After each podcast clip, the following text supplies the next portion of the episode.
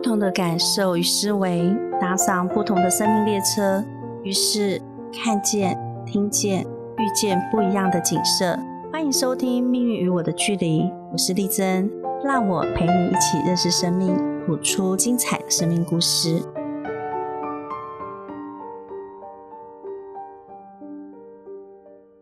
大家好，欢迎来到《命运与我的距离》，我是情绪管理师丽珍。今天呢，我们邀请到的来宾是在美学领域有十七年经历的美学顾问。让我们一起来欢迎美西美学创办人 Macy。Hello，Macy，欢迎你在百忙之中呢来接受我们的采访。跟我们听众朋友打声招呼吧。Hello，大家好，大家下午好，然后丽珍老师好，Hi，Macy。哎，Missy，我想请问，就是我们好奇你当初是在什么样的状态下去接触美学啊？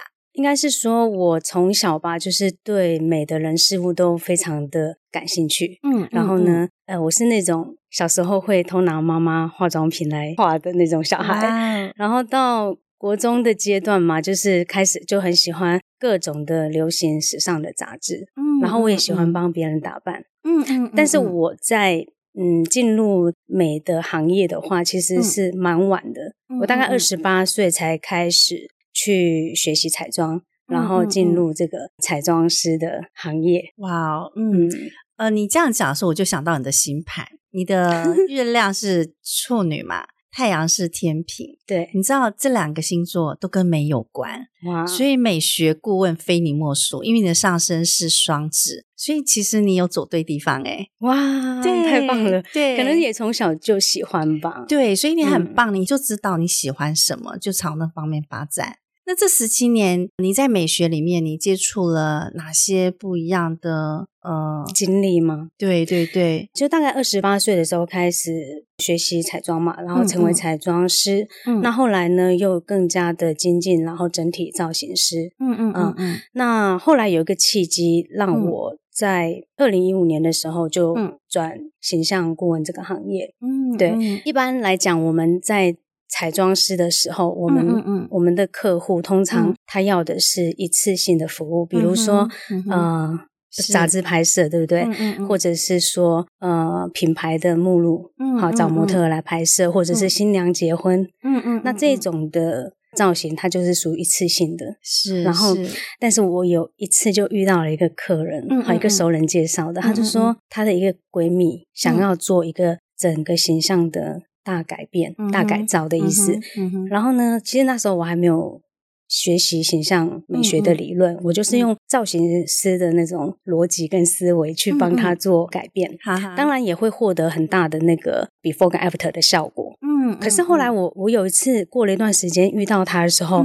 我就发现说他被打回原形了啊，了解了。后来我就发现说，哎，这是什么原因呢？就是因为一个人的形象，我觉得他还包含他的内在、内在的性格，然后他的这个可能生活形态是，然后他可以花多少时间打扮自己。对。可是当我还是造型师的这种思维的时候，我只想把它变漂亮啊。对对对，所以后来我发现说，这个客人，嗯嗯，你看我是比较特别，是我。是先有客人才开始成为形象顾问，就是蛮妙的。后来我才开始去接触啊，学习形象理论、形象美学的这种知识体系，比较系统化的一些学习。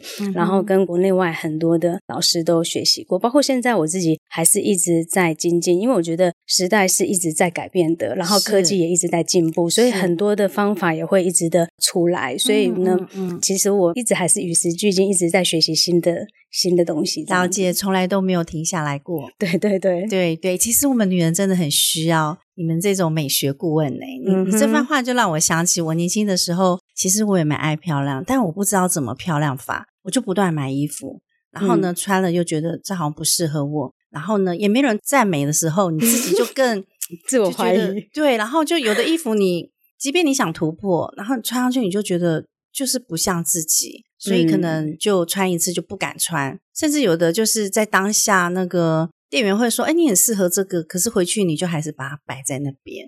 嗯，对，因为通常销售人员说很好看，通常是他的。目的是要销售给你，所以是不是真的好看是不一定的。对对对对，所以我就一直很勇于尝试，你知道吗？但这样就买了很多不属于自己的衣服。其实大部分的女生都是这样子的，因为我的客户里面大部分也是这样。服装的一个风格，它也会随着每一个阶段，你的人生阶段不同，你的职位不同，或者说你的心境、你的内在的成长，其实你的。衣服的风格，它会一直改变的。它不会说你今天去找了一个形象顾问，定掉了一个风格之后，你一辈子就只能穿这个风格的衣服。因为我觉得风格它是一种流动的。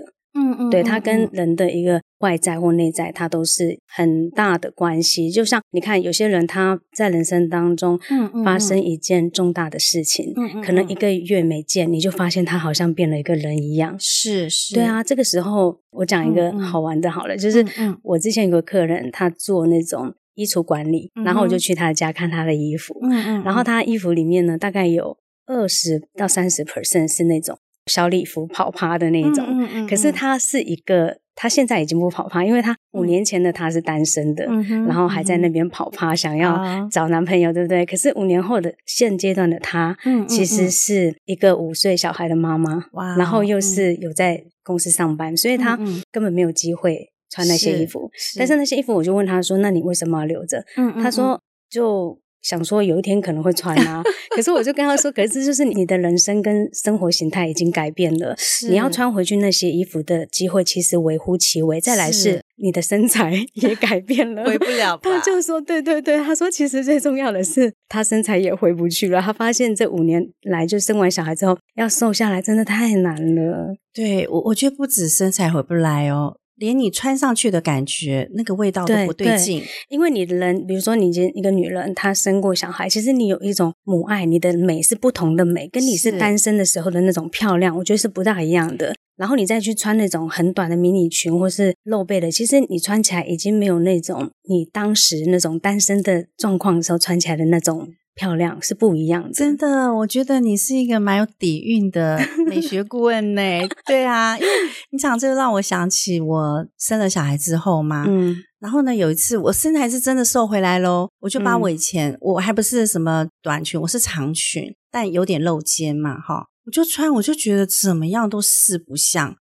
怎么那样都觉得不对劲，后来我才发现说，原来人在不同时间穿那件衣服，那个味道，原来的那个味道你已经穿不出来了。嗯，对，尤其有有时候可能是你的心境也已经改变了。是是是是，对。那找你的女生应该很多吧？而且应该都是那种高阶主管吧？小妹妹可能比较不会找你，对不对？其实会，其实我在我两个阶段，像我之前我疫情前都是在北京嘛，嗯，所以那那个阶段的客户比较多是政商名流，然后高管之类的，嗯嗯。那现在回到台湾之后，我就发现说，我之前在北京的时候的那个跟我朋友合作的那个会所，嗯，因为那个会所它本身就是。要的 TA 就是属于比较金字塔中高端的人，嗯，对，嗯嗯，所以在那个阶段呢，我自己的穿着也会不一样啊，了解，懂我意思吗？就是即便我是形象顾问，可是当时我在会所工作的时候，我需要面对的客户是比较高端的人士，所以我每天都会有战袍，就是西装笔挺的，你就是必须要让人家感觉你的专业度是很高的。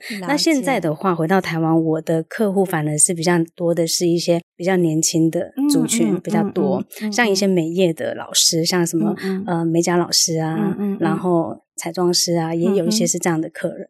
对，所以我自己的服装风格也会跟着我自己想吸引怎么样的客户的时候，我自己也要改变，就是我的形象必须是可以让这一群人为我买单的。了解。对，所以你会发现说，我现在回到台湾，我的穿着是比较轻松一点的，比较松弛一点的，然后可能比较接近，比较接近原来的我。对，就像刚刚丽珍老师提到说，我这十七年的资历是从我是彩妆师一直到整体造型师，嗯，然后再到形象顾问，嗯嗯，对，所以我觉得真的每一个阶段，你自己的形象也是需要调整的。是，而且你的战袍很多，这样买衣服都不会有罪恶感，对不对？然后永远都是美美的，这工作超棒的。对，我印象中啊，有一次我邀请你去我们福人社演讲，然后那次我觉得你超棒的。哪一个片段呢？你记得吗？就是你要我跟有一位舍友叫彩玲，你要我们俩等一下就是当你的 model。那你带了一些衣服，就是有颜色比较呃鲜艳的，比较鲜艳的，然后有些是比较柔和的。那你当场就放在我们胸，就是比划在你的身上哦，比划在我们身上，当场就比划在我们身上。然后你就说五官轮廓比较深的，比较能够驾驭鲜艳的，嗯嗯，对不对？嗯嗯。然后丽丽珍老师的那种五官没有那么鲜明，她比较适合柔和的，嗯嗯，对。那我当时有想说是这样子吗？哈，心里暗自想了一下，哎，结果你真的比下来，我说，哎，真的耶，真的，也就是那种亮的放我身上，真的是太浪费了，就他没有办法把我的。那个样子、气质了，应该这么说。呈现因为因为像丽珍老师的话，第一，首先你的职业是跟身心灵这方面，嗯，比较成成长这方面比较相关的。是。然后，因为丽珍老师的个性也是属于比较温柔啊，嗯嗯。然后再来就是说，哎，你现在有一些头发这种白白的部分，我也觉得很好看。可是这些人体色都是会影响你可以驾驭的服装的色彩。的一个范围，就比如说像丽珍老师，大部分的时候都是属于很自然、很天然的状态，就是不怎么去化很浓的妆，对吧？然后丽珍老师的长相也是属于比较线条柔和的、温婉柔和的这种面貌，所以你就穿鲜艳的颜色，反而会把你的人吃掉。是，那像彩铃不一样，因为彩铃她本身就是五官轮廓很明显，然后她是那种属于第一眼美女的人，是是是，那看到她的人都会觉得哇，好漂亮哦，这样子。所以呢，她的肤色也比较深，跟你比起来的话，她她肤色也比较健康一点。所以呢，她来穿鲜艳的颜色，就会跟她的这种五官立体的这种状态，就是非常的协调，就会觉得这个女生就是这么亮眼，这么漂亮。嗯，她反而穿带灰调的颜色，嗯嗯，会嗯。看起来很没有精神啊！了解了解，所以我们女人遇到你，马上变美女，本身就很美了。你们，谢谢。你看你嘴巴讲出来的话都很棒，每个人有她不一样的美啦。我觉得女人就是这样，就是每个人都有她的特点、特色，各美其美。在你的眼里，每个人都很美，然后嗯，表达出来都让对方。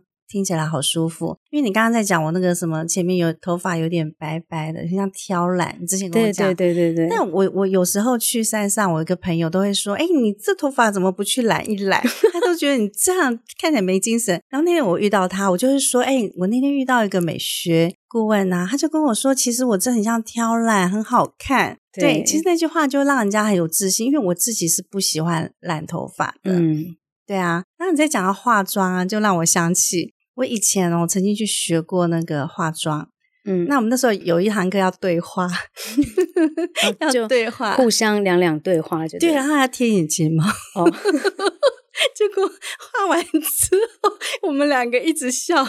我同学问我为什么笑，我说 你你怎么把我画很像在唱歌仔戏一样？我完全感受不到我变美了。我就不知道我该不该再继续上课，这个真的好好笑。这我你看我到现在想我还笑到流眼泪，我们都不知道到底哪里错了。化妆也是一样，就是每一个人不是所有人都适合化浓妆。嗯，甚至有些人根本不适合化妆，他就是只要大概把那个肤色弄均匀，嗯，然后就是有个唇蜜，提个气色，其实就很美了。就是不是所有的人都需要化大浓妆，所以 应该是不适合化妆的那种吧。因为当下不知道是他不会画，还是我不适合被画，我快笑死了。真的，我现在想到那一幕，我觉得很好笑。你知道那时候我为什么会去学那个妆吗？因为我本来有已经有一份固定的工作，可是我一直有一个危机意识，都觉得说 有第二专长，对人一定要有个一技之长，不然有一天这个呃趋势改变了，自己会变没有工作。嗯，那我们老板还问我说：“你干嘛想那么多？”我说：“不行了，一定要有个一技之长。”所以我就去觉得说。彩妆这个是永远不退流行，我那时候还花很多学费去学，就被画成那样之后，我再也没有续课，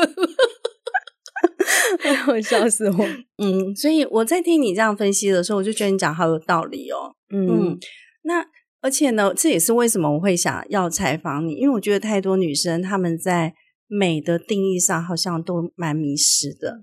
嗯，就是。应该说，我觉得美应该是一种很多元包容的。嗯嗯，对，嗯嗯。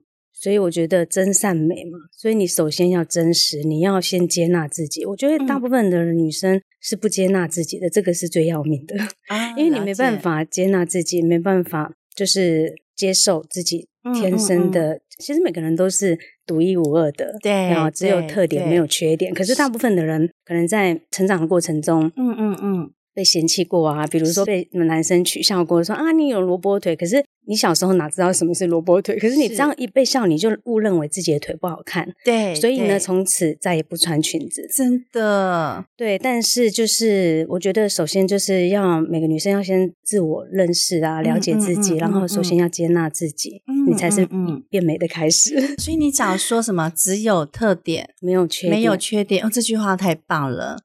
对对啊，像你看，我客人会说啊，老师，我我很丑哎，我的嘴巴嘴唇好厚，嘴唇太大了。嗯嗯嗯，我都会说，我的天呐，你的特色就是你那张 嘴，因为你的嘴唇就是让人家觉得你的脸上很有特色，你就是一个特色的美女，你知道吗？因为你看多少人想要去透过医美打玻尿酸让嘴巴肿起来。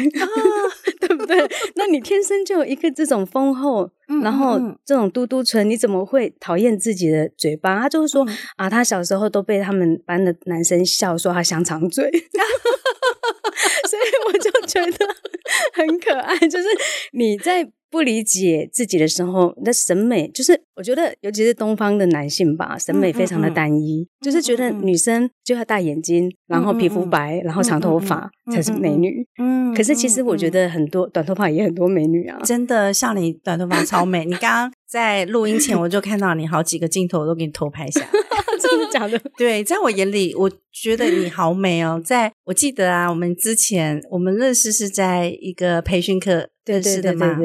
然后那天之后啊，我就常上你的脸书在偷看你，真的就觉得说你怎么可以这么美，然后看你怎么穿着，对，怎么可以这么美啊？哇，对，就对你产生很多好奇。谢谢，谢谢。对，那那个美眉她后来因为听你这样讲之后，她应该很有自信，更喜欢她的脸，她的特对，而且我就会跟她说，其实现在审美真的很多元，有韩系审美，有欧系审美，其实她就是属于比较长得比较国际脸。国际范的脸，因为像很多国际的超模，嗯，他们都是东方的超模来讲啦，都不是我们东方人会认为的美女。通常她的眼睛很小，或者是她某个五官就特别的突出，嗯，可能嘴唇很厚，嗯，眼睛很小，嗯，然后在我们东方人的审美里面都不觉得她美，可是她在国际的舞台上就是独一无二的，非常的美。真的，然后我就是跟他说，你看，我就给他看一些案例，他看完之后，他就突然对自己有自信了，他就觉得说，哦，原来我是不是世俗的美，我是国际美。我说，对对对，超脱世俗的美。对他遇到你好 lucky 哦，而且这样听下来，我就觉得你很像女神，爱的女神那种，可以瞬间让别人建立信心。信心，对对。那你觉得颜色重要吗？就是一个人穿搭的颜色。颜色我觉得是重要的，因为其实色彩来讲吧，我觉得一个人的穿衣的风格或是色彩，它可以表达出不同的。氛围或者是一个感觉，好比说色彩，它是有语言的。我举例哈，比如说，当我们穿深色的时候，你就会觉得说，哎，这个人看起来比较稳重，比较沉稳。是，那你当你穿的比较清浅柔和颜色的时候，人家直接看到你的一个感觉，也会觉得说，哎，比较有亲和力啊。这就是色彩可以带给人家的一个很直观的一个感觉。嗯嗯嗯，对我有认识一个朋友，他叫米雪儿。他那时候也跟我讲，你不要再穿黑色的重色。那时候我就说，哎，这不是要比较专业吗？这不是显瘦吗？他说不是，你穿这个你会变很重，而且你会很沉。那我说，那穿淡色不就会看起来很膨胀，然后胖胖的吗？他说你要重，还是要看起来让人家感觉到你是很有亲和力。然后他很用心哦，他那时候还帮我 picture，就是呃重颜色的跟轻颜色的，我就发现，哎，真的我穿轻颜色的。感觉都不一样，那种那个老块、那个老老的样子不见了。而且我蛮欣赏你们，就是你们的那种美学鉴赏能力都好高哦。嗯，这样真的吗？真的，而且像我刚刚听你这样在形容别人的时候，每一句话都讲的听起来是都很有道理，没有被嘲笑感觉。有一次我跟一个朋友嘛，我我们去逛街，然后就试衣服。那我就看了一件黑色的背心，我就穿起来。他就说：“ 他说脱掉，你不要穿这件，很像道服。”他说：“不是，他说我很像道士。”然后我就马上那个自尊心就想说瘦身。对我明明觉得很好看，他还说你赶快脱掉，你赶快脱掉，你好像道士。而且他讲的道士就是在啷啷啷的。以后我再也不跟他去逛街了。那就是他讲话太太没有情商了。所以伤害到你的心灵了，所以应该找你去逛街才对。哎，你有那种陪别人逛街的课程吗？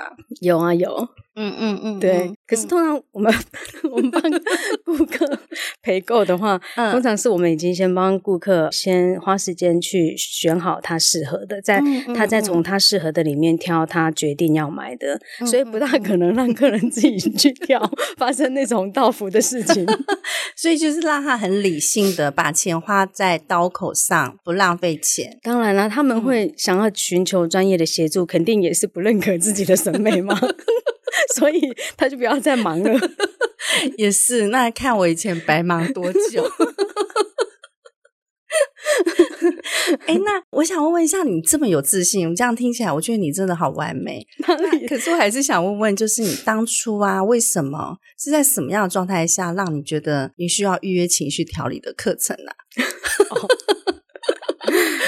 哦，应该是说，你看那时候我们在。就是跟你还有美秀我们上一个课的时候认识嘛，嗯，所以那时候我知道你是一个很厉害的星盘老师，你的命理好像中西合并的那种，我就觉得非常特别，嗯嗯嗯，对，好像是上课时候自我介绍，那时候你就想说什么是德国有什么，然后独创的一个系自己的一个独创系统，我想说哇，这个老师有够厉害的，然 后然后你知道女生 对星座其实都非常的好奇，然后那时候我不知道你记不记得有一次。中午休息时间，嗯，因为我上完那个课，我已经决定要去北京发展嘛，嗯，所以我那时候就想说啊，叫你帮我看一下星盘，所以那时候就跟我讲说，哦，所以你现在要去北京，你可能不是很适合北方哦，然后我心里就想说。哈哈，那怎么办？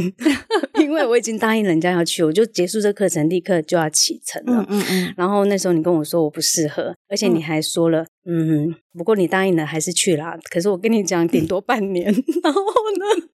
果然，我在北京待了半年之后，我就觉得不适合，可能天气各方面嘛，因为那边很干冷，然后还有种种的原因，还有当然工作上一些原因，所以我真的在那边常住，真的只待了半年。后来我就改成飞来飞去，飞来飞去了。哦，所以呢，一旦遇到疫情之后嘛，所以北京那边工作结束掉之后，回到台湾之后，我又透过一次线上的，好像也是 Michelle 他们办的一个。活动嘛，好像线上那时候是讲什么财运的哈，然后我那时候又再重新的认识了丽珍老师一遍，然后我就觉得说，哎，我就想到那个，哎，我真的是被你讲中，真的半年就回来，我就想说，哎，那这个真的可以在，你还记得那时候你那个财运的什么理财的线上的一个一个课吗？你说好像要五个人，还几个人可以自己就成班了？对对对，什么财运何处来？就是透过星座加八字，让你看出你最亮的点，然后看你的运势周期。我记得那叫财运合出来，而且那时候疫情嘛，对，所以我那时候立刻就跟丽珍老师说：“好，那我要自己抽一班，我要自己找一班，超有效率的。”我记得那一班很快就成了。对对对对对，嗯嗯嗯嗯。其实觉得我会想要做情绪调理，是因为我觉得我的个性有一个部分是一个很大的问题，也就是说，我常常啊会不敢说出自己真实的想法。嗯，我所谓真实的想法是指说，比如说在。合作事业上的合作的谈判上面呢，嗯嗯嗯，可能别人跟你讲了一个一个要求，嗯嗯嗯，你可能当时觉得不是那么公平，或是不是这么 OK，嗯，但是又没有办法在当下去很勇敢的把这个心里的想法表达出来，嗯哼，嗯哼，我就觉得这是不是一个也是需要调理一下，就是不知道哪里有障碍，你知道吗？对，所以那时候就想说找丽珍老师调理。嗯啊，了解。其实这个就是天秤座的某方面的人格特质，就是怕破坏和谐。对，对他希望什么事情都可以好好的合作，所以天秤座有很多合作的机会。你是不是常会有人找你合作？对啊，是啊。嗯嗯嗯嗯。那你觉得上完课之后，你有什么改变吗？哦，我觉得改变蛮大的。我现在就觉得调理的过程当中，因为丽珍老师有一直跟我，就是类似像，我觉得那算 low play 吗？嗯哼，就是你一直在反问我嘛，就是说，好，那如果你这样说了之后，你觉得他会怎么说？是是是，那个好几个小时这样子对话下来，我觉得好像。有时候回到家其实很累了，对。可是之后我就会觉得说，好像也不是这个事，就是你自己认为很严重，或是你自己想象的，别人会不会不高兴，或是别人会不会因此你说了真实的感受，别人会不会不喜欢你？嗯嗯。后来你就会觉得说，好像没有那么严重，而且那个好像都是你的想象，别人搞不好也没有这样想。是，对，就是突然在你的那个情绪调理的过程当中，好像似乎自己好像顿悟了什么的感觉。跳脱了那个框架，对对对，因为你就一直这样来来回回的对话跟 low play 嘛，其实后来你就会觉得是有点这个过程当中，你自己想一想，回想起来觉得，哎，好像也没有那么严重。如果你讲了这句话，那他怎么回你？你再想一句话，怎么回他？其实这过程当中，我觉得是蛮重要的，是，不然平常我哪有可能有这种机会 去做这样的练习，对吧？嗯嗯嗯，自己没办法，没办法，撑不住，而且自己也没有想到。要用这种方式，只是觉得每一次去谈判呢，都觉得说，哎呦，压力好大哦。他又不知道要给我要求什么了啊。可我现在就不会，我现在就觉得说自己蛮有成长的，在这一块。对你真的超我慧根，才来两次 就成长这么大，对，那就是丽珍老师这个调理课程厉害啊。对，所以我超喜欢你的，永远都会赞美别人，赞美的很到位。其实像合作，天秤座就是合作的课题。合作其实要你赢，我才会赢嘛。但实际上一定要双赢，要有对等关系。没错。如果一段关系没有办法对等，如果说你只是想要成全他，这种关系不会长久。嗯，那这个其实你反而害到自己，害到别人。这个就叫帮助失败，也就是说，对有有些人会想说没关系啊，我吃亏一点没关系。但你觉得你吃亏，其实就等于对你不公平。对，那其实我们不是计较，很多人都以为啊，不要计较那么多，那不是计较，而是我要如何让这段关系能够持续到未来？嗯，如何创造双赢？而且我跟他合作，我是开心的。当我开心的时候，但他也是开心的，在这种状况下，才有办法长长久久。要不然合作很容易被利益给伤到，嗯，对，或者是不好意思表达，对，最后两个都是输家，没错，嗯超棒的，超棒的，对。那那边起，我想要问问，就是我觉得像我这个年纪都很需要你了，我相信听众朋友很多人一定也都很需要你。对于一个对美有迷失的人呐，如果就是他想要找让他变美的课程，你那里有哪些课程可以让听众朋友找到你呀？嗯，找到我的话，我目前就是有 FB 的粉丝专业，然后就是粉丝专业就叫做美西美学，美丽的美，康熙的熙，嗯，啊就可以找到我了。那我这边的话，通常我自己有一个工作室，所以我工作室呢，就是不定期会举办小型的这种小班制的形象提升课，四个人就可以成班了。所以有时候呢。像之前就有一群美业的，嗯，美甲师、彩妆师，他们就会自己好朋友组一班这样子，超棒。对，那另外呢，我现在也在积极筹备我的那个线上课程，嗯哼，嗯，还有就是说，平常的话，我也会。做一些刻字化的沙龙讲座，比如说跟服装品牌合作啊，像之前就会有服装品牌找我做他们在百货公司的 VIP 活动，嗯，或者是说像最近的话，七月就下个月七月十五号在桃园中立那一带会有一场那个婚姻联谊社，呃，找我一起合办的那个，就是找我去讲座，就三个小时的约会穿搭，哇，连约会穿搭都有，觉得你在美学这方面好像什么都会耶。那像什么高阶主管的穿搭、办公室 L A，有有有，就是说企业的那个内训培训这方面的也都有。像之前在北京的时候也做过蛮多的，还有去帮青岛的一些女企业家，嗯哼，就是有一个主办的人，然后他找了十二个女企业家，然后就会去，其实都是企业部分，就真的是要看他们。想要的内容是什么？嗯，然后他们要上课的人是什么阶层的？是基层的人员，还是中层的，还是高层的？其实课程内容会不一样。嗯，了解了解。那 Missy，我还想要请问你，你对于美的定义是什么？然后呢，你认为自信和美有什么样的关系？这个问题问的很好。嗯，我认为呢，美的定义是一个人的内在，嗯哼，跟他外在的相互融合的一个状态，嗯哼，嗯，所以呢，这个状态会来自于你的可能外貌啦、气质啦，然后你的衣着，这是外在的部分，那也同时来自于你内在的品格、你的自信、你的智慧等方面的表现。那至于自信跟美之间的关系的话呢，我认为他们是密不可分的。嗯嗯，呃，一个人呢，只有在对自己十分自信的时候，嗯，你才可以散发出魅力跟自然的美感。那同时呢，一个人在外在的美丽也可以去增强他的自信心，然后让他更有自尊感跟自豪感。哇！所以呢，我对于我来说，我觉得自信是美的这种关键因素之一。嗯嗯嗯，太好了，太好了！哇，你真的是美的代言人。那在你的职涯中呢，你遇到过哪些客户呢？他因为提升自信而获得美的改变？有，我讲一个我印象比较深刻的是，我之前在北京的时候，嗯，有一个很年轻的客户，他大概二十九岁，嗯，然后他其实是一个香港人，嗯嗯，然后很巧的是，他也在台湾念过书，嗯哼，后来就到北京去工作，嗯，那是在我们一个沙龙活动认识到我们的会所，嗯所以他那时候就来找我做那种整体的形象的重塑，嗯哼，那我当然就会首先我们会先了解客户的需求嘛，然后跟他对谈，那我。当时就问他说：“你为什么会想要来做形象的提升？”嗯，他那时候就跟我说：“因为呢，他当时的男朋友，嗯嗯，是在创业，然后有时候要去见投资人，会需要带他去。哦，那带他去的话呢？”因为他本身是的工作是做那种特殊儿童教育的，所以他本身的穿着就是离开学校之后没有太大变化，就是 T 恤牛仔裤这一种。嗯，然后他也都是素颜，他不会化妆。所以呢，她当她男朋友要带她去跟这种投资人可能见面或饭局的时候，嗯，就会觉得她有点拿不出手。是是。然后她自己也觉得她不知道要穿什么，然后她觉得这件事情很困扰她。那她为什么一定要出席？是因为她男朋友的那个项目里面，其实有一部分她有参与，对，所以当投资人要建团队的时候，她也必须出席的。然后她又是他的女朋友嘛，嗯嗯嗯，所以呢，她觉得这个部分是她积极想要提升形象的部分。嗯，那当然后来她就上了彩妆课、色彩课、搭配课，然后逛街采购这些全部，还有那个礼仪课，他几乎连我们会所可以。